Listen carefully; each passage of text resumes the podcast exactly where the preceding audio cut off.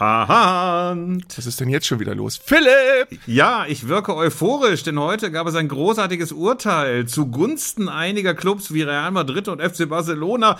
Die Super League könnte kommen. Jedenfalls gab es Daumenschrauben für den Europäischen Fußballband UEFA, dass er nicht mehr verbieten kann, dass Vereine an dieser Super League teilnehmen. Und äh, in den ersten Pressereaktionen, insbesondere der Agentur, die das Ganze vorangetrieben hat, A22 heißt es, es ist ein Urteil für die Fans, also für dich und mich ahnt. Es ist ein Urteil für uns, dass es die Super League gibt. Bist du auch so euphorisch wie ich? Bislang nicht. Ich habe diese Meldung nebenbei gehört auf der Fahrt zu meinem Osteopathen und mein Osteopath hat mich dann während der Behandlung gefragt, sag mal, findet man das jetzt eigentlich geil, weil die UEFA und die FIFA mal einen von Latz bekommen haben oder findet man das furchtbar, weil jetzt die Super League kommt?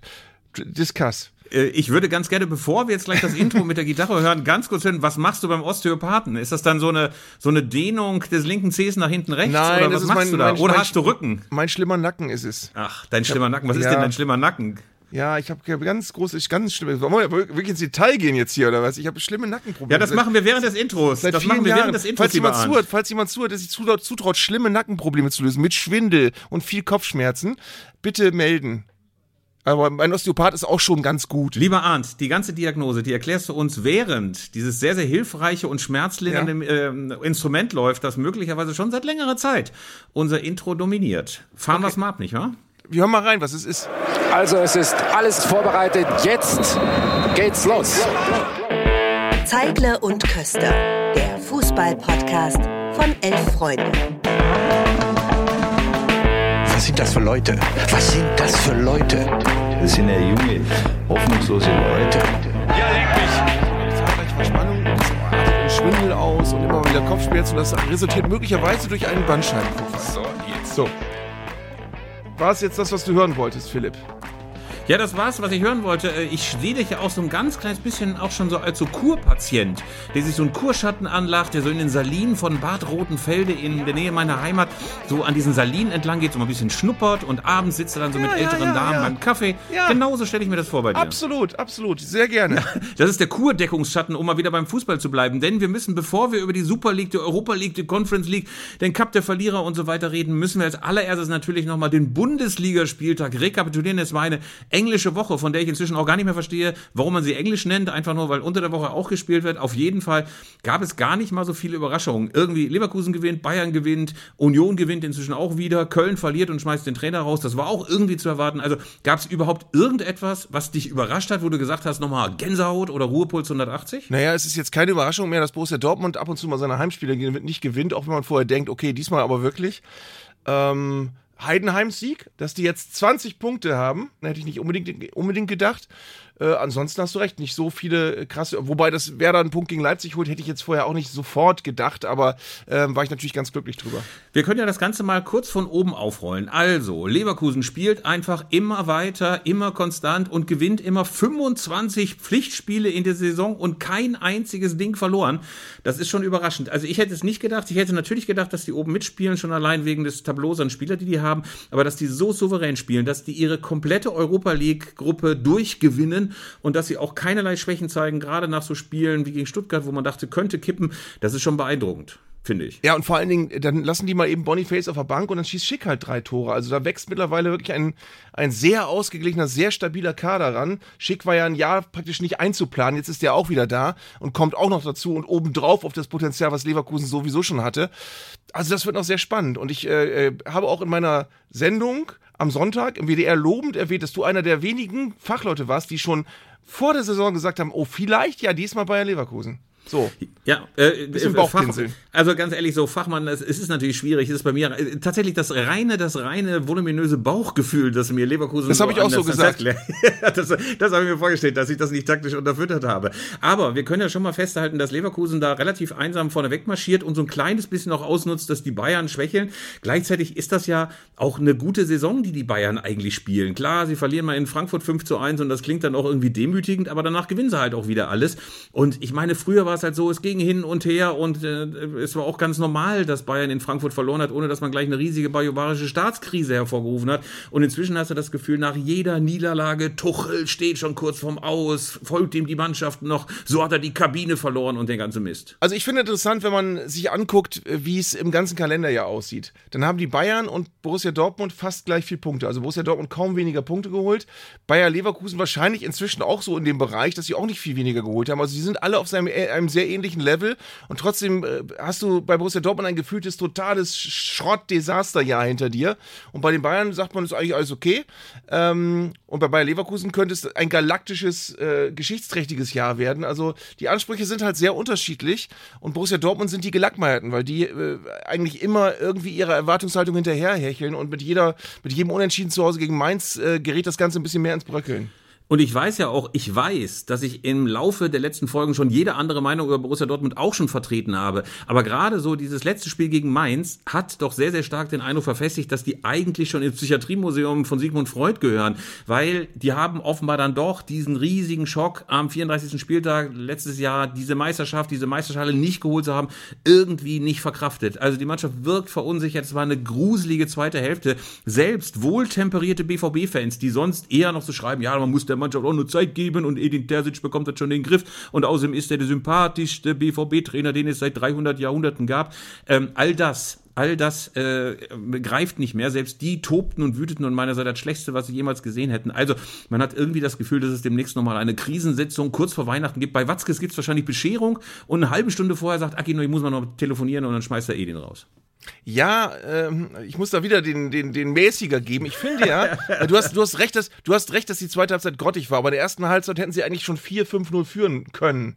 Und das kannst du ja nicht, wenn der Trainer alles falsch macht und wenn die Aufstellung grottig war und alles verkehrt und die Spieler keinen Bock haben.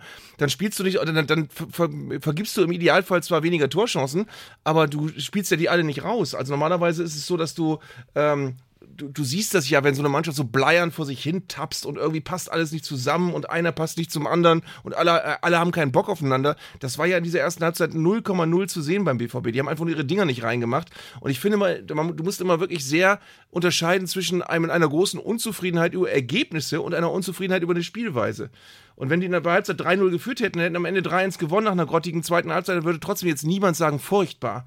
Das will ich mir nicht mehr angucken. Ja, hast du schon recht, hast du schon recht. Klar ist aber trotz allem auch, dass sich extrem viel Unmut so angestaut hat. Man hat möglicherweise auch nochmal die Diagnose, dass auch viele Anhänger diese Demütigung noch nicht so richtig, richtig äh, überstanden haben. Und vielleicht ist ja auch so ein Spiel gegen Mainz, der genau der gleiche Gegner wie am 34. Spieltag, ja auch nochmal so eine Gelegenheit zu sagen, ja, guck mal, die spielen so richtig scheiße und gegen Mainz musst du doch mal gewinnen und du gewinnst nie.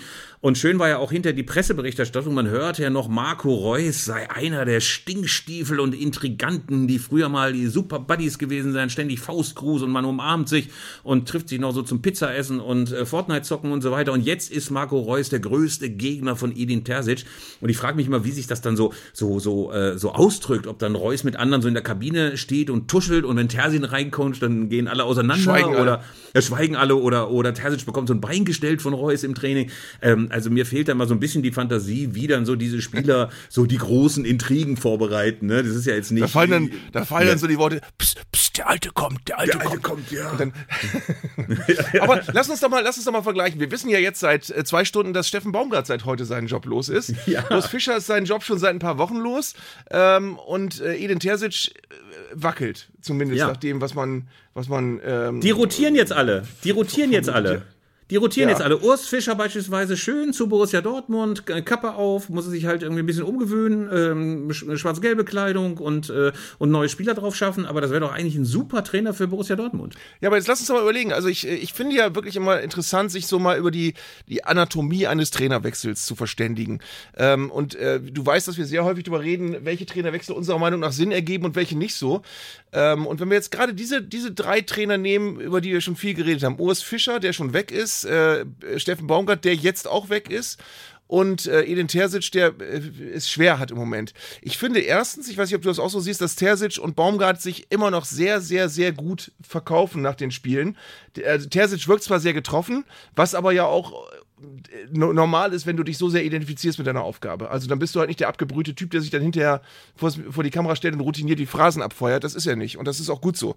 Ähm, bei Steffen Baumgart habe ich auch gestern noch gedacht, nach den Interviews, boah, der weiß, dass er in einer schwierigen Situation ist, aber der hat total, also das hat richtig Charakter und Format, wie der sich vor die Kamera stellt. Ähm, und er findet auch die richtigen Worte. Und bei Urs Fischer ist es so, dass ich heute denke, gut, der ist jetzt weg. Ähm, sein neuer Trainer oder die Nachfolger haben insgesamt zwei Spiele gewonnen. Union steht immer noch unten drin und möglicherweise hätten sie die, die Punktzahl mit Urs Fischer auch und haben dann aber eine Ära beendet. Ähm, Urs, Urs, Fischer, wirklich, dem, dem gehört ja, dem gebührt eine goldene Statue vor der alten Fürsterei für das, was der da geschaffen hat. Und jeder Trainer, der nach Urs Fischer kommt, kann eigentlich nur das verwalten, was Urs Fischer aufgebaut hat.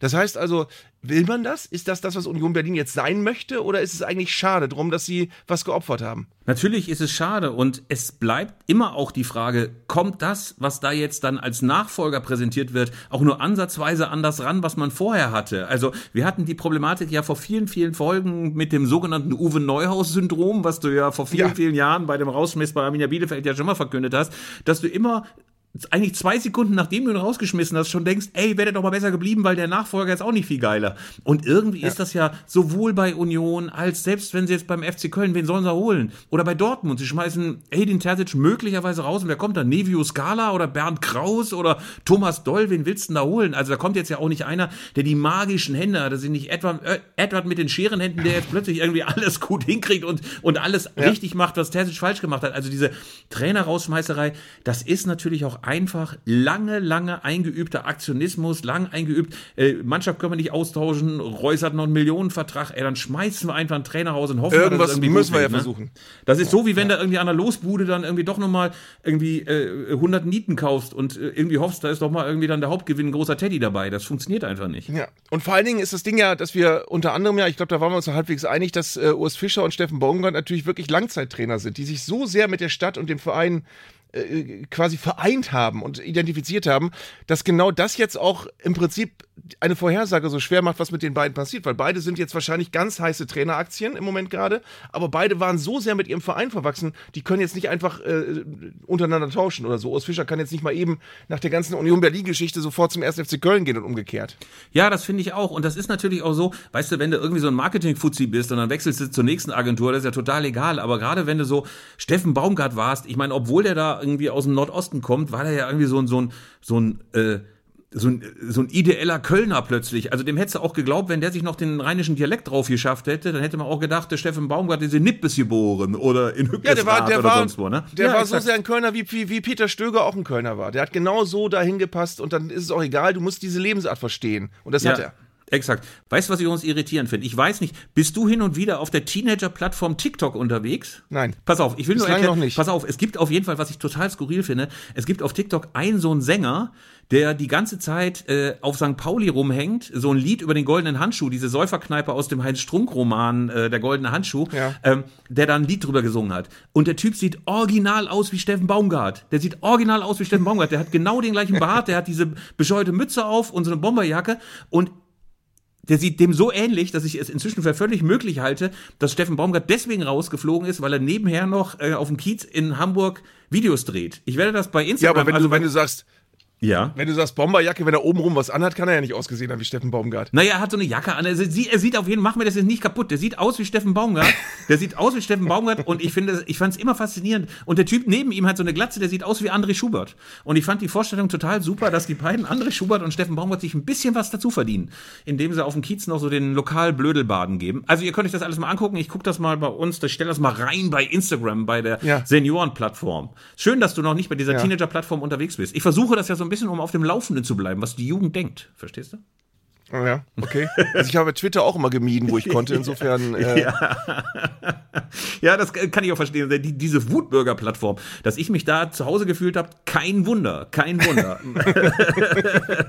Sag mal ganz kurz, aber wenn wir jetzt ganz kurz noch bei äh, Edin Terzic, äh, das haben wir jetzt meinetwegen abgehakt, Steffen Baumgart haben wir abgehakt, aber Union zum Beispiel, ne? Irgendwie ist das ja auch schmerzhaft. Die gewinnen jetzt immerhin zwei Spiele hintereinander, gewinnen auch äh, gegen Köln, was ja dann auch den Rauschmiss von, äh, von Baumgart so ein bisschen beschleunigt hat, aber irgendwie fühlen die sich jetzt ja wahrscheinlich auch bestätigt. Obwohl alle vorher gedacht haben, warum geht denn der Urs? Irgendwie ist das ja auch ein Beleg dafür, Trainerwechsel wirken irgendwie doch. Ja, aber lass mich mal, pass, halte die Leute mal ran. Ich versuche mal genau nachzugucken, was die jetzt nach Urs Fischer für eine Bilanz haben. Ich glaube, so super, super gut ist die auch nicht. Also, naja, zwei Spiele gewonnen, mein die- Lieber. Zwei Spiele gewonnen. Ja, aber die Spiele, die sie gewonnen haben, da ist natürlich wirklich dann die hypothetische Frage, hätten sie die mit Urs Fischer nicht vielleicht auch Ja, gewonnen? wahrscheinlich auch. Das Übrigens, ich halt muss nicht. mich noch, während du jetzt deine Internetrecherche auf deinem Windows Ja. 95 Ja, Rechner ja, machst, ja. pass auf, will ich noch kurz erzählen, dass ich mich korrigieren muss. Ich habe nämlich in einer der letzten Folgen gesagt, ja, da hat wahrscheinlich die Unionsspitze gesagt, wir können nicht weiter mit Urs Fischer machen. Jetzt habe ich mal mit Christoph Biermann gesprochen, unserem ähm, Mhm. Redakteur des Vertrauens, der natürlich sich auch schon eine goldene Kniescheibe bei Union geholt hat in den letzten Jahren.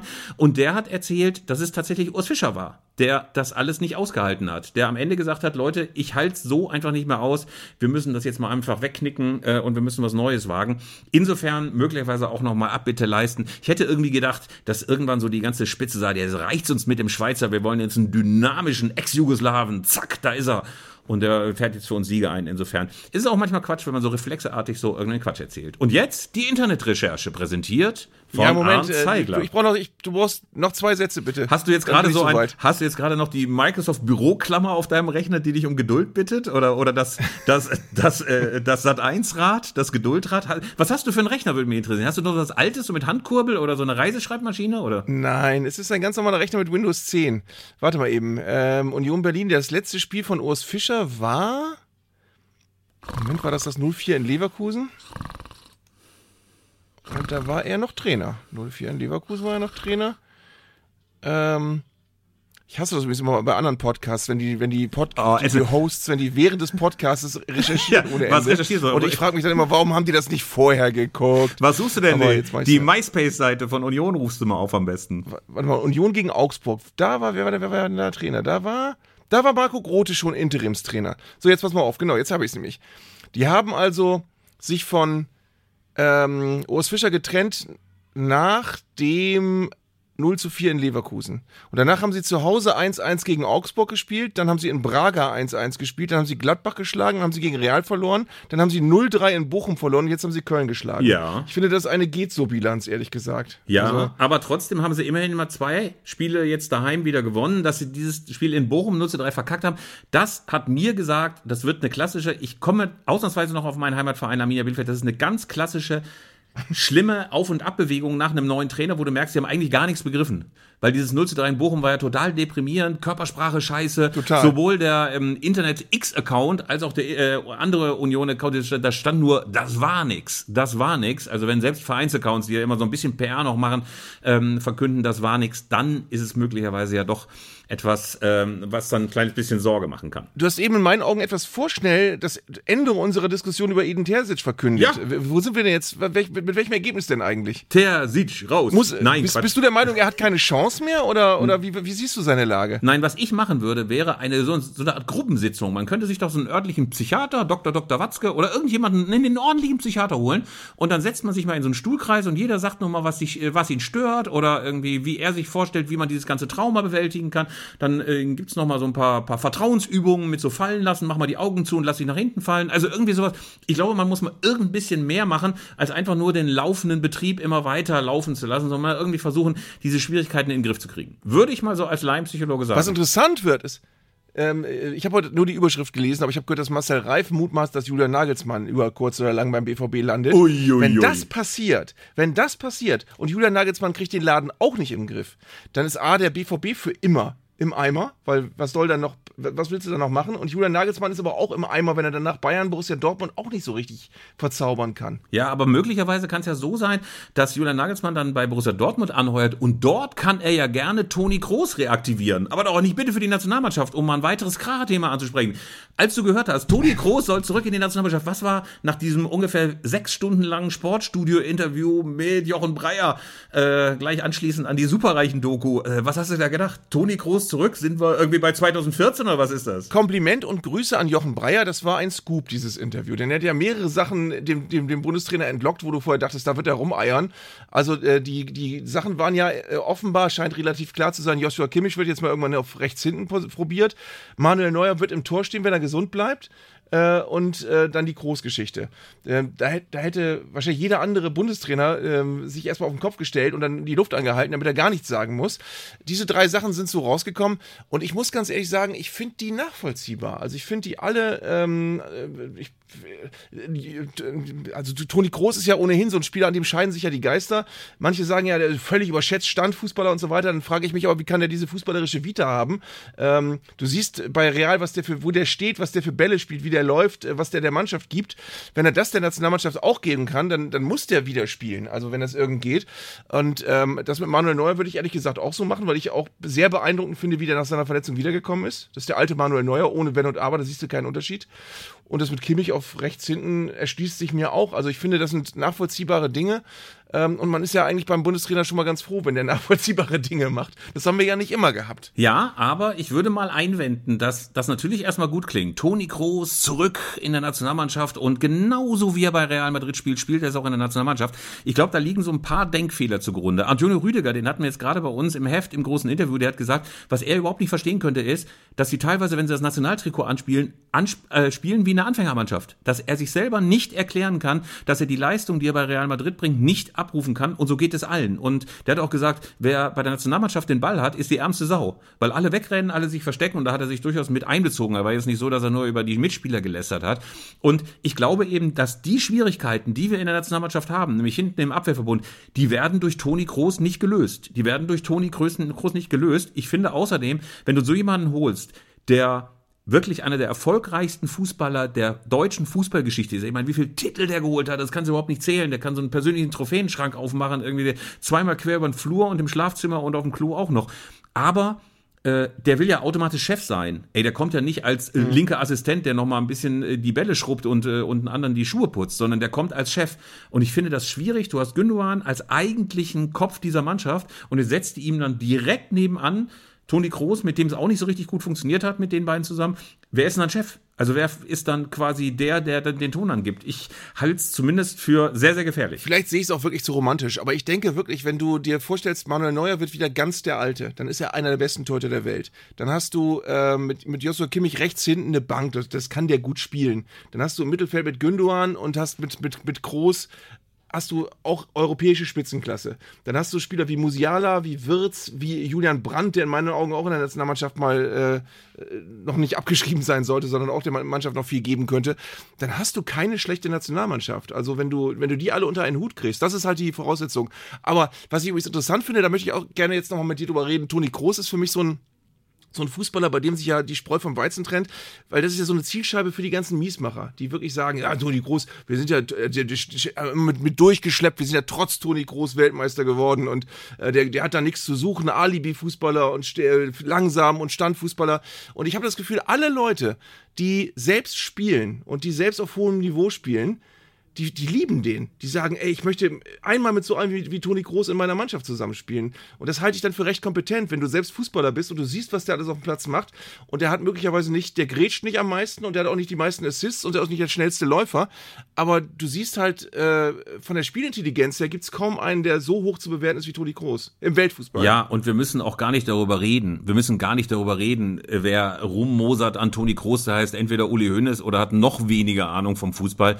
Das ist einer einer, der über viele, viele, viele Jahre absolute Spitzenleistung gezeigt hat. Wer sich nur den Zusammenschnitt der WM 2014 anguckt und dann nachsagt, äh, Toni Kroos, der hat keine Rolle gespielt, dem kannst du ja auch irgendwie eigentlich nur irgendwie gleich die Entmündigung überreichen. Und auch jetzt danach, ich meine, der mhm. würde ja bei Real Madrid niemals, niemals, niemals so lange spielen und so eine Rolle spielen, wenn der nicht gnadenlos effektiv wäre. Insofern ist das ja auch albern und eigentlich kann man das mal abhaken, keine Ahnung, an Uli Hoeneß, der es einfach nicht verwunden hat, dass äh, Toni Kroos irgendwann weggegangen ist und ansonsten so ein paar Leute, die einfach gar nicht drüber nachdenken und einfach nur dieses schnittige Wort vom Querpass Toni irgendwie ganz lustig finden. Also insofern können wir zumindest diese Debatte auch mal am Ende so ein bisschen für beendet erklären. Ähm, vielleicht noch ein letztes dazu. Können wir, ja, bitte. Ja Können wir vielleicht unserem, unserem Kollegen Jörg schon mal diktieren? Jörg macht ja mal die beiden äh, Kacheln mit den Zitaten. Und Jörg, du kannst einfach schon mal aufschreiben, wer äh, über Toni Groß rummosert, ist entweder Uli Hoeneß oder hat noch weniger Ahnung vom Fußball, in Klammern Philipp Köster. Das wird seine Kachel heute. Das wird jedes Mal ein Zitat von ihm und eins von mir und das wird seins heute sein. Ne, Philipp? Zu Befehl, Herr Zeigler, zu Befehl, Herr Zeigler. So, pass mal auf. Ganz kurz noch, ganz kurz noch, bevor wir jetzt zur Super League kommen und zu den tektonischen Veränderungen für uns Anhänger. Ich versuche mir jetzt mal so eine mafiöse Grundtonage zu geben. Ähm, müssen wir noch mal ganz kurz äh, jetzt äh, auch ein bisschen über den Ausblick reden. Hast du irgendwie das Gefühl, dass Leverkusen jetzt diese klassischen Leverkusen-Dinge macht, dass die jetzt abkippen, dass die jetzt plötzlich das große Zweifeln kriegen, dass äh, der Kollege Schick nicht mehr trifft, dass Boniface äh, vom Afrika Cup zurückkommt und äh, nicht mehr ordentlich laufen kann, äh, dass äh, der Kollege Wirth sich verletzt? Also hast du irgendwie so noch so ein Rest Gefühl oder hast du das Gefühl, die marschieren einfach so weiter? Also wenn wir mal alles unter einen, äh, auf, auf, auf einen Zettel schreiben und wir machen einen Strich drunter und gucken nach, was unterm, unterm Strich rauskommt, dann hat Bayer Leverkusen einen offenbar sehr, sehr, sehr guten Trainer, der das alles sehr, sehr gut im Griff hat.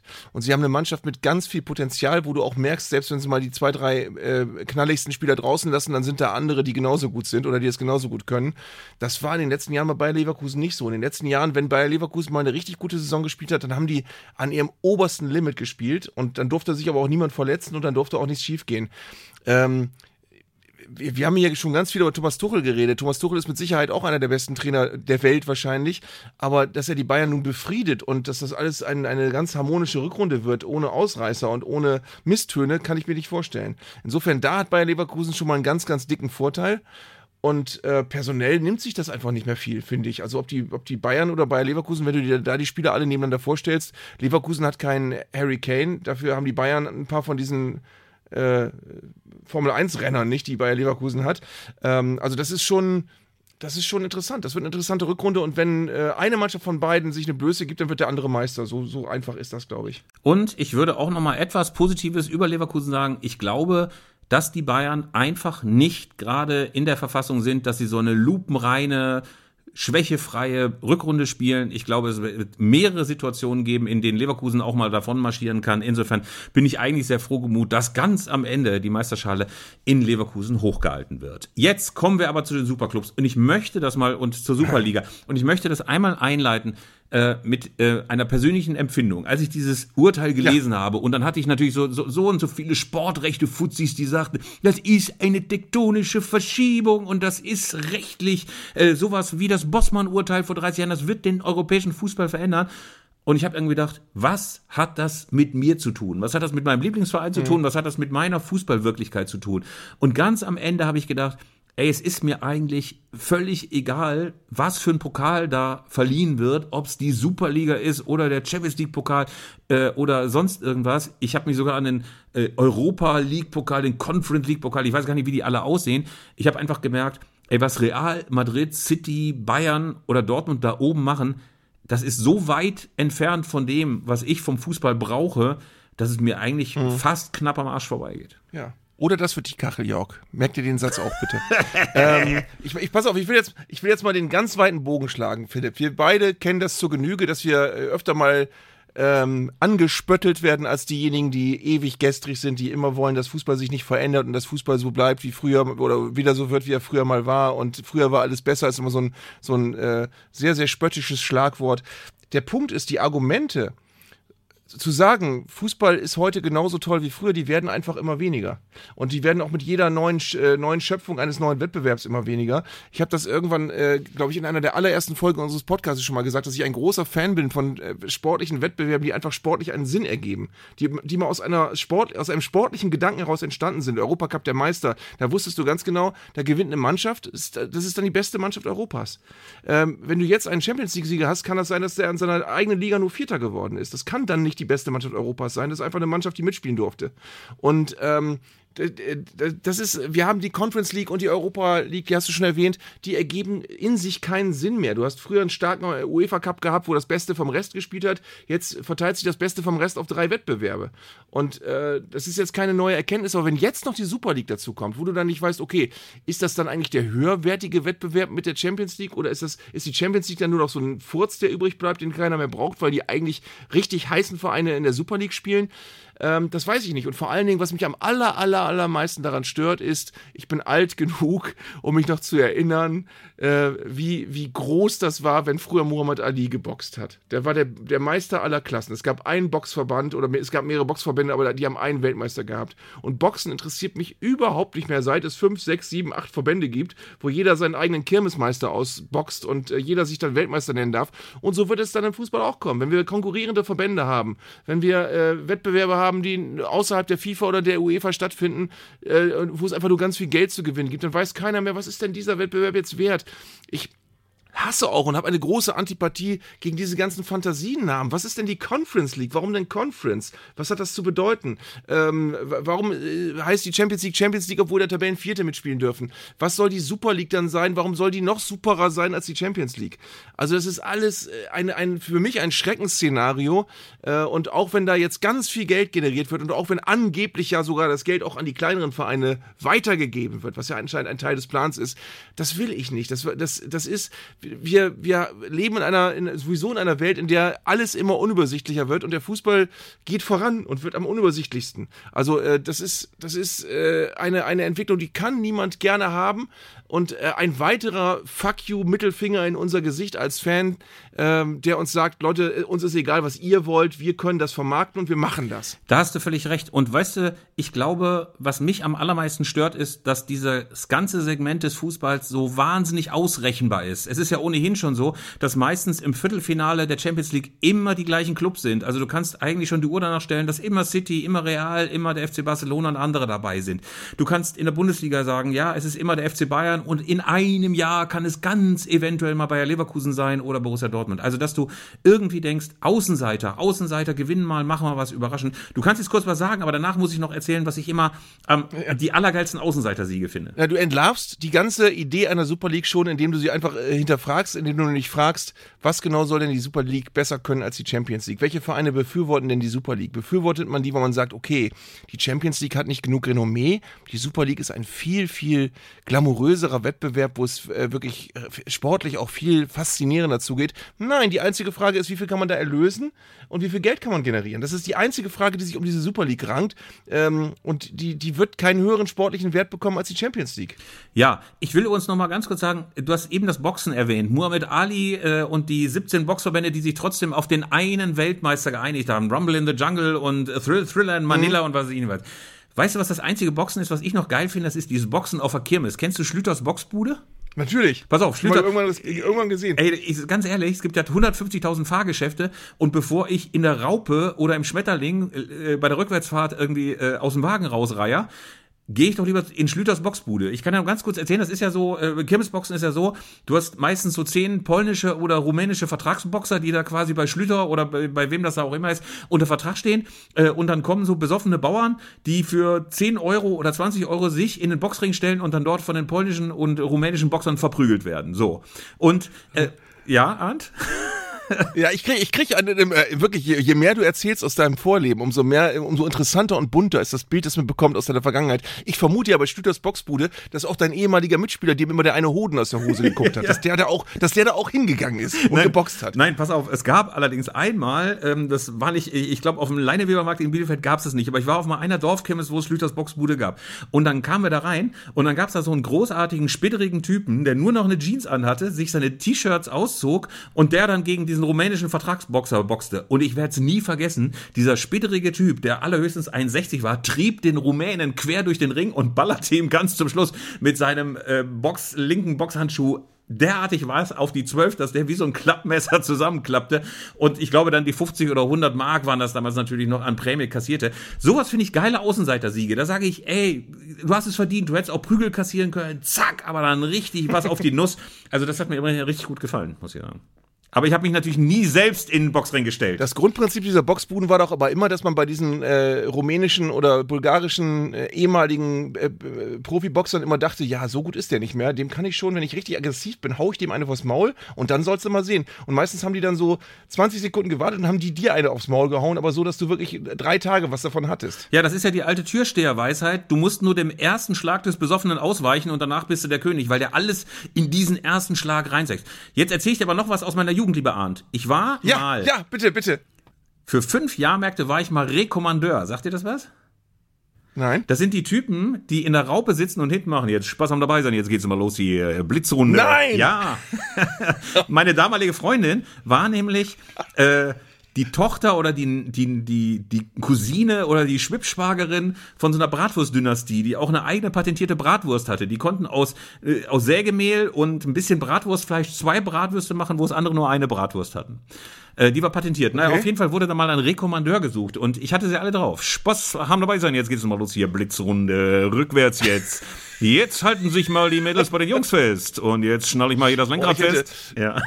Ich hätte so gerne eine Aufnahme davon. mört, jetzt geht's mal los hier. Aber weil Spaß weil du gerade deine Ex-Freundin, weil du gerade deine Ex-Freundin erwähnt hast, ich, ich, um, um nochmal noch mal auf Stüters Boxbude zu kommen, was müssen sich da für menschliche Dramen abgespielt haben? Weil man ist da ja wahrscheinlich hingegangen, um seiner Freundin zu imponieren, wenn Ja, man da klar. reingegangen ist. Hat der gesagt, pass mal auf, dem Armenier, dem hau ich jetzt mal voll auf die Glocke. und wie viele Menschen sind da völlig demoralisiert und für immer, für immer von ihren, von ihrer besten Hälfte, besseren Hälfte entzweit wieder rausgekommen, weil die gesehen hat, wie du so richtig aufs Maul gekriegt hast und vorher aber eine große Lippe riskiert hast. Ja, du kommst total zerbeult da raus und hast natürlich auch nur 30 Sekunden durchgehalten. Viele überschätzen ihre Kräfte ja extrem, extrem. Und dann gehen sie danach mit total dröhnendem Schädel äh, zur nächsten Bierbude und dann suchen sie nochmal Streit und dann kämpfen sie am Autoscooter gegen so eine andere Jungsgang. Also das war immer sehr, sehr herrlich auf den örtlichen Dorfdiskos. Äh, haben wir die Super League schon quasi abschließend verdammt? Ich würde nämlich eine Sache noch gerne dazu sagen. Ich glaube ohnehin, dass es da Fliehkräfte gibt, die wir überhaupt nicht mehr einfangen können. Also, ich glaube, dass irgendwann einfach Saudi-Arabien oder irgendwelche anderen Emirate oder irgendwelche noch schangeligeren, räudigeren Geldgeber dort reüssieren werden. Sie werden mit einem Geldtheorem, um jetzt mal sämtliche Buzzwords der letzten Monate aufzugreifen, sie werden auf jeden Fall irgendwann einfach so unfassbar viel Kohle da reinballern, dass ein paar Clubs einfach sagen werden, das machen wir jetzt, äh, das machen wir jetzt und scheiß auf die Champions League, scheiß auf den nationalen Wettbewerb. Wir lassen es jetzt krachen und die, die UEFA kann uns gar nichts. Okay, dann jetzt von mir auch ein letzter Gedanke dazu. Wenn du jetzt jemand wärst, der die Europa, der, der, der die Super League konzipieren dürfte und du wüsstest ganz genau, okay, die Champions League gibt's schon und du wirst wahrscheinlich mit den Vereinen spielen in dieser League, die sowieso schon in der Champions League spielen. Wie würdest du diesen Wettbewerb aufziehen, damit überhaupt irgendeine Sau sich dafür interessiert? Und nicht sagt, okay, das ist jetzt ein Abklatsch der Champions League. Also als allererstes musst du natürlich gucken. Ich bin jetzt mal die die Sau, die das vorantreibt, jetzt nicht ähm, also Ja. geldgierig und äh, natürlich auch total abgezockt und null Interesse äh, an Fanrechten und Stehplätzen und so weiter. Du musst ja schauen, dass du alle dabei hast. Du musst schauen, dass du alle dabei hast, die irgendwie an Rang und Namen sind. Da bringt ja nichts, wenn du jetzt äh, äh, keine Ahnung ähm, äh, Union Saint-Gilloise und Union Berlin und äh, und den VfB Stuttgart und Hannover 96 dabei hast, sondern du musst irgendwie schauen, dass du Real dabei hast, Barca, Man City. Du musst die zuwerfen mit Geld. Du musst den Geldspeicher bauen. Du musst denen sagen, ey, ihr seid dann überall die ganz große Nummer und die anderen gucken in die Röhre und da müsst ihr dabei sein. Und dann machst du wahrscheinlich so ein so ein Ligabetrieb auf, ne? So eine Superliga, Ja. in der, ähm, keine Ahnung, zwölf Mannschaften drin sind. Du kannst nicht absteigen. Du hast Playoffs, äh, du hast äh, perfekte Vermarktung, du hast wahrscheinlich noch 540 schmierige Social-Media-Konzepte und du hast alle Stars. Nur du siehst ja gerade, ich weiß nicht, verfolgst du gerade, was in Saudi-Arabien abgeht? Also ich nicht. Ich weiß nicht, wer in Saudi-Arabien gerade vorne ist. Und das haben sie sich ja auch anders vorgestellt. Da haben sie auch alle gedacht, oh, jetzt gucken wir alle, weil da der Benzema spielt oder wer auch immer. Ja, aber dann ist doch die Champions League tot. Also dann brauchst Ja, du ja keine Champions League mehr. Wenn du diese Super League hast, dann müssen in der Champions League die Vereine spielen, die jetzt in der Europa League spielen. Ja. Und in der Europa League spielen die Vereine, die in der Conference League spielen. Und die ganzen Abstiegskandidaten und Absteiger aus den ganzen Ligen, die kriegen noch einen europäischen Wettbewerb. Ja. Der kriegt dann auch wieder so einen Fantasienamen. Schalke und Arminia. Schalke und Arminia. Beide Mannschaften Ja, in der, okay. keine Ahnung, in der Roundabout-Liga oder in der Hangaround. Geronimo Panasonic Seduction League. Ja, exakt Oder so läuft so. das. Und dann spielt auch endlich Arminia mal international. Wie geil. Ja. Tja, pass mal auf, lieber. Ja, ja, pass auf, lieber Arndt. Wir rufen jetzt, äh, da müssen wir natürlich nochmal ein Recap zur letzten Folge machen, wie es äh, in der Teenager-Plattform TikTok heißt. Ein Recap zur letzten Folge, weil wir haben natürlich letzte Folge eine Büchse der Pandora geöffnet. Es gab, nachdem wir auch noch auf unserem Instagram-Kanal, auf, unsere auf, auf unserem Instagram-Channel, haben wir äh, das Cover eines Knacksheftes gepostet, auf dem äh, sehr, sehr gut Didi zu sehen ist, wie er gerade ein Tor macht und Fetz Braun, der Übeltäter Fetz Braun, mit dem Ball ins Tor fliegt. Und äh, danach gab Ja. es natürlich jede Menge Kommentare darunter. Ey, Knacks war was für die armen Leute, die richtig geilen Typen haben Disney gelesen und nur die Typen, die Homöopathie-Anhänger waren oder nur sich die Sparkasse leisten konnten, die haben Knackshefte gelesen, was natürlich totaler Quatsch ist, weil jeder Knacks gelesen hat, der ein bisschen was auf sich gehalten hat. Auf jeden Fall äh, gab es eine große Diskussion und viele haben uns gedankt, dass wir noch mal ein bisschen Reminiszenzen an die Jugend gemacht haben. Also jetzt die beste Gelegenheit, die allerbeste Gelegenheit, nach Pommes Fritz, nach Pommes Friedel auch Pom Timmerenke reinzuholen, unseren Redakteur im Studio, der, und das sage ich als alter Printmann, das sage ich als alter Printmann, der natürlich jede Menge Zuschriften da hat. Grüße dich, Pom! Grüße euch. Natürlich. Hallo. Ich, Hey, ich, hör, ich, ich höre nochmal auf diesen Namen. Einmal Kann noch. passieren, dass es irgendwann nicht mehr passiert, aber einmal höre ich noch auf diesen Namen. Wir sind ja gerade im Thema. Lieber Pom. Ja, wir haben, ähm, und da kann man punkten auf jeden Fall bei den Zuschriften, wenn man sich auf mich bezieht und meiner Meinung ist, eine sehr schöne Zuschrift bekommen, nämlich von Philipp Bertram. Er schreibt uns, ich bin wie Tim Pommerenke, Jahrgang 1986. Und auch ich bin in den 90er Jahren Fußball sozialisiert worden. Wenn ich an die Tetrapack-Trikots von Eintracht Frankfurt oder die schönen Diebels-Trikots mit giftgrünen Streifen von Gladbach denke, bekomme ich feuchte Augen. Auch die ersten Jahre des neuen Jahrtausends waren optisch ein richtiges Highlight. Zum Beispiel die wunderbaren Arsenal-Trikots aus 2003 oder, Oh auch die, ja. oder auch die Trikots der französischen Nationalmannschaft. Oh Zur ja. Zeit waren einfach wunderschön. Basta. Auch die Schuhe sahen einfach besser aus. Die Adidas Samba, die Predators oder Predators, wie ich sie vorher genannt habe, ich weiß gar nicht, was richtig ist, oder auch die Puma Kings. Herrlich. Auch die Friseurinnung lieferte in den 90er bzw. Anfang 2000ern ab. Bajos Zopf, Beckhams Iro oder der Tigerkopf Effenberg. Die Bundesliga war auch spannender und so Teams wie Energie Cottbus oder Unterhaching waren sympathische Außenseiter, die sich irgendwie in der Liga halten konnten. Ganz ohne Brausesponsor oder Scheich im Hintergrund. Schon ganz geil. Friseurinnung, immer dieses scheiß Gendern. Naja. Aber ganz ehrlich, das muss ich jetzt mal sagen, er hat völlig recht. Ich weiß nicht, wer es von uns beiden war und ich glaube, es war sogar ich, der hässlich über die 90er Jahre geredet hat und gesagt hat, da war doch ein lausiges Jahrzehnt, die 80er geil, die Nuller super, aber die 90er räudig bis schangelig. Ich ziehe das zurück. Ich ziehe das zurück. Es war ein total geiles Jahrzehnt, die 90er. Äh, die Trikots, wie gesagt, gehören alle inzwischen so ein bisschen in so ein Museum für Farbenblinde, aber tatsächlich jetzt alleine, wo ich nur die Augen schließe und an das Tetrapack-Trikot von Eintracht Frankfurt denke, merke ich, was ich für einen Unsinn geredet habe. Eigentlich ein ganz geiles Jahrzehnt. Ja. Okay. Also ich, ich weiß, dass ich gesagt habe, dass ich nicht mehr alt genug werde, um äh, die 90er Jahre irgendwann mal sentimental in der Rückbetrachtung als positiv empfinden zu können. Aber es stimmt, es, es gab auch Schönes. Also so wie Mallorca auch schöne Ecken hat, äh, waren an den 90er Jahren auch nicht alle Sachen schlecht. Ja. Ja, das ist, das ist wie der Norden Mallorcas, sind die 90er Jahre. Mittendrin auf einer hässlichen Insel, aber irgendwie schon ganz geil. Schon ganz geil. Man kommt in einem Tagestrip hin. Ähm, also von daher, wir, äh, ich sagen, wir leisten Abbitte. Ich leiste Abbitte. Ich finde die 90er auch geil.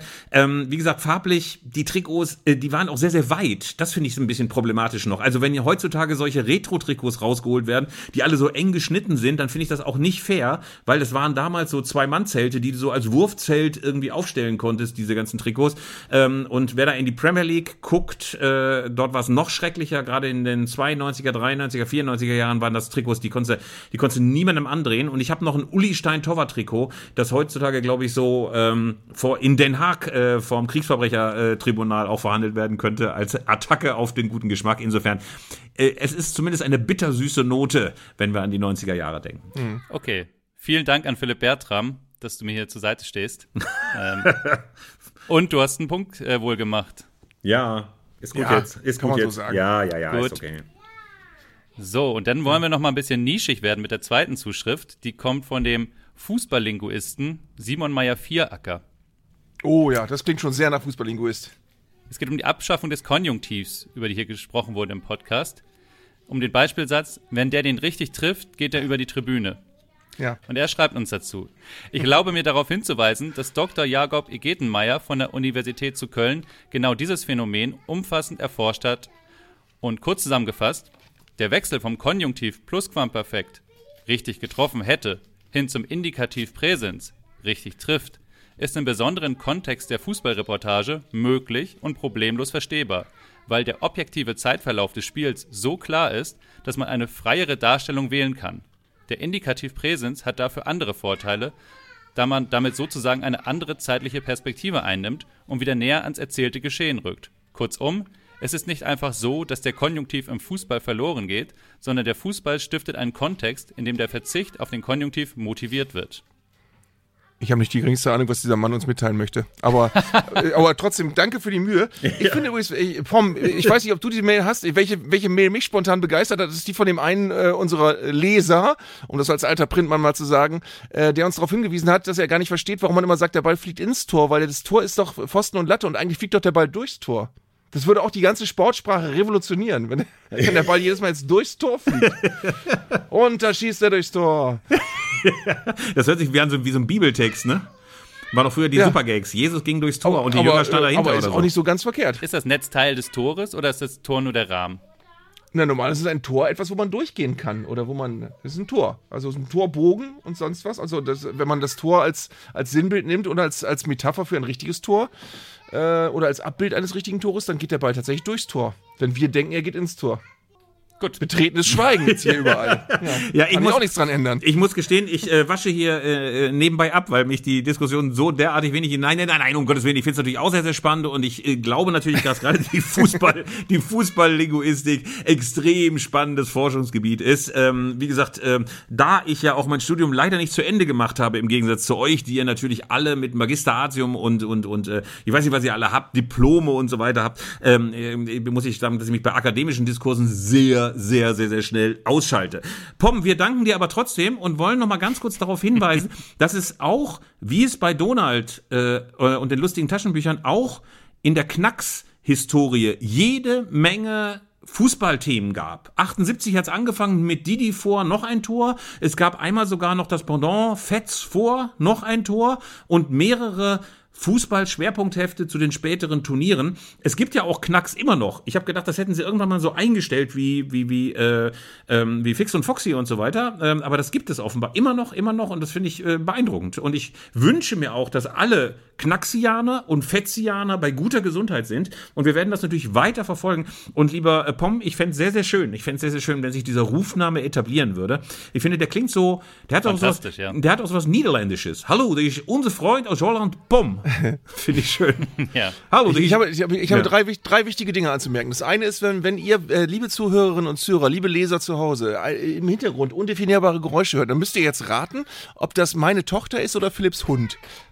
Jetzt gerade hört man, glaube ich, was, fürchte ich. Das zweite ist, äh, bei, bei Knacks war ich übrigens, ich war nie so richtig Knacksleser. Ich war aber, als wir da letzte Woche eingetaucht sind, ich war schon be äh, beeindruckt, wie gut das gezeichnet ist. Das ist nicht so eine Schrott-Computer- animierte oder, oder generierte äh, Zeichnung von der Stange, wo, wo irgendwie die Bilder alle aussehen, als wären sie mal eben so in, immer hingehuscht, sondern das sind richtig gute Bilder, die sich sehr an Asterix anlehnen. Äh, und das dritte ist, dass ich finde, dass wir in der ersten regulären nächsten Folge, nächste Woche wollen wir einen großen Rückblick starten, da kannst du gleich mal was drüber sagen, Philipp, äh, dass wir in der nächsten regulären Folge mal über Fußballcomics reden, weil es gibt noch die legendären SV Knudde Comics, die ich mal erwähnen möchte. Ja. Philipp, falls du die kennst. Und es SV gibt natürlich, Knudde. und, es gibt Kai Falke. Kai Falke gibt's noch und natürlich die lustigen Kai Taschenbücher. Falke? Ja. Die, ja, und es gab diese, und die, es gab vor allen Dingen, kennst du noch die Taschenbuchserie Erster FC? Ich glaube, es gab es nur sieben Hefte lang. Ja. Da war ganz oft vorne noch äh, Uwe Seeler, weil der irgendeinen Gastkommentar gesprochen hat oder ge gelesen hat oder ge geschrieben hat. Dann irgendwie ganz schlechte, also sehr merkwürdige Fußballcomics drin. Zwischendurch in, in irgendwie plötzlich die Bundesliga-Tabelle und so. Ganz, ganz diffuse Magazine waren. Und es gab, glaube ich, nur sieben Stück oder neun oder so davon. Und wir müssen, Ähm, lieber Arndt, hab- wir müssen, wir müssen, wir Ja? müssen auch unbedingt nochmal die lustigen Taschenbücher, insbesondere Nummer 81, Donald vor, noch ein Tor würdigen. Mit Franz Dribbelbauer, der dann ja auch mit einem Fernsteuerungskopfhörer spielt und immer links und rechts. Und äh, Donald spielt später auch noch eine total geile Rolle und da machen sie eine Weltturnier und Donald ist der große Star, weil er von Daniel Düsentrieb und Helferlein mit sowas gesteuert wird. Also ich sag mal, ey, sensationell. Eine geile Geschichte nach der anderen. Und das war ja auch schon Nee, das war noch nicht die Zeit, wo es alles farbig war. Es war ja anfangs immer farbig, schwarz-weiß, farbig, schwarz-weiß. Genau. Warum auch immer. Wahrscheinlich, weil, die, weil wir kurz nach dem Krieg noch die farbige Farbe ein bisschen reduzieren mussten. Naja, auf jeden Fall war das total geil. Das gibt's inzwischen leider Gottes auch in 37 anderen Varianten. Donald vor nach ein Tor mit neun Covern, was ich eine total, totale Frechheit finde. Aber damals war es total geil. Hermann Neuberger tritt auch noch auf. Und Klaas Clever als äh, Konkurrent von Dagobert Duck um die Fernsehrechte. Also top aktuell. Aber lieber Arndt, wir müssen noch mal kurz sagen, in der nächsten Folge Mega Ja. gigantischer Jahresrückblick von Zeigler und Köster und Pomm und York. Wir werden nochmal alles rekapitulieren. Die Fahrt nach Meppen, wie lange die sich gezogen hat. Wir haben schon gedacht, es wird gar nichts mehr. Die äh, großartige Zeit äh, im Sommer, als wir uns mit Nicht- und Nuller-Themen und endlosem Gewüte über den Videobeweis einfach über Wo äh, Wochen über Wasser gehalten habe. Ich glaube, wir hatten endlose Diskussionen. Scheiß Videobeweis. Und in der nächsten Folge wieder Scheiß Videobeweis. Und nochmal Scheiß Videobeweis. Ich fand's super. Ja. Und Das Jahr aus der Sicht von Frank Kramer müssen wir auch noch Revue passieren lassen und auch einiges mehr. Also wir werden, wir Ja. werden, glaube ich, und das war meine Idee, ich hoffe, das kriegen wir umgesetzt, wir werden, und ich, ich liebe es ja immer im Kicker, wenn diese, wenn so alles halbe Jahr diese Seite ist, Enttäuschung der Saison, bester Schiedsrichter, ähm, Newcomer der Saison, so das, was ihr auch äh, bei Elf Freunde ja jeden Sommer dann preiskrönt, das können wir in der nächsten Folge auch schon mal einfach mal vorläufig schon mal fürs abgelaufene Jahr machen. Ja, und was ich auch noch machen werde, ich werde den großen Bratwurststreit möglicherweise nochmal in einen Sechszeiler gießen und ich werde dazu Tino Zippel Ach, anrufen. Ich werde Tino Zippel von der OTZ anrufen und vielleicht ist der ja auch so, dass er uns vielleicht auch nochmal einen Zwei- oder Vierzeiler dichtet. Ich fänd's schön. Also das heißt, wir werden alles, alles, alles rekapitulieren, was im letzten verrückten, lustigen Jahr von Zeigler und Köster passiert ist. Und Pomm wird uns natürlich vielleicht auch nochmal den Leserbrief des Jahres präsentieren. Den Hörerbrief, sage ich als alter Hörfunkmann. Äh, Vielleicht äh, werden Und nicht zu ja. vergessen die musikalischen Darbietungen, die ja. uns so viel Freude gemacht haben. Geil, geil, geil. Ja, es wird großartig. Wir werden all diejenigen, die uns mit ihrer Hausmusik, mit ihrer Katzenmusik erfreut haben, die Gitarristen, die Oboisten, die Leute, die mit einer Harfe was eingespielt haben, alle, alle werden nochmal auftreten im großen, großen Zeigler und Köster und Pomtimmerenke Jahresfinale. Das wird großartig. Es wird großartig, glaube ich. Wie lange wird die Folge dauern, Arndt? Drei Stunden, vier Stunden? Werden wir einfach durchsenden? Ich hab keine bis Ahnung. morgen früh und bis nächstes Jahr? Ich weiß nicht. Also wir sind auf jeden Fall sehr, sehr gespannt. Nächsten Donnerstag, ich glaube, es ist der 28.12., sind wir dann live on air. Und jetzt verabschieden wir uns. Jetzt verabschieden wir uns äh, von der Bundesliga-Saison und von euch und freuen uns auf das große Finale nächste Woche. Macht's gut, ihr Lieben, und wir hören uns. Geruhsame Feiertage übrigens. Ja, euch auch. Frohe Weihnachten, Pom, frohe Weihnachten, York, frohe Weihnachten, Arndt und frohe Fips. Weihnachten mir. Ja, ihr Lieben, tschüss. Tschüss. Das war Zeigler und Köster, der Fußball-Podcast von Elf Freunde. Ihr hörtet eine Produktion im Auftrag der Audio Alliance. Koordiniert hat diese Folge der Kollege Tim Pommerenke. Die Aufnahmeleitung besorgte Jörg Groß-Kraumbach und Sprecherin war Julia Riedhammer. Für das Design des Podcasts war Lukas Niehaus verantwortlich. Die Öffentlichkeitsarbeit lag in den vertrauensvollen Händen von Franziska Schmidt und die Podcasts bei Elf Freunde werden von Luis Richter koordiniert. Am Mikrofon saßen bei Köster und Zeigler, wenig überraschend, Philipp Köster und Arndt Zeigler.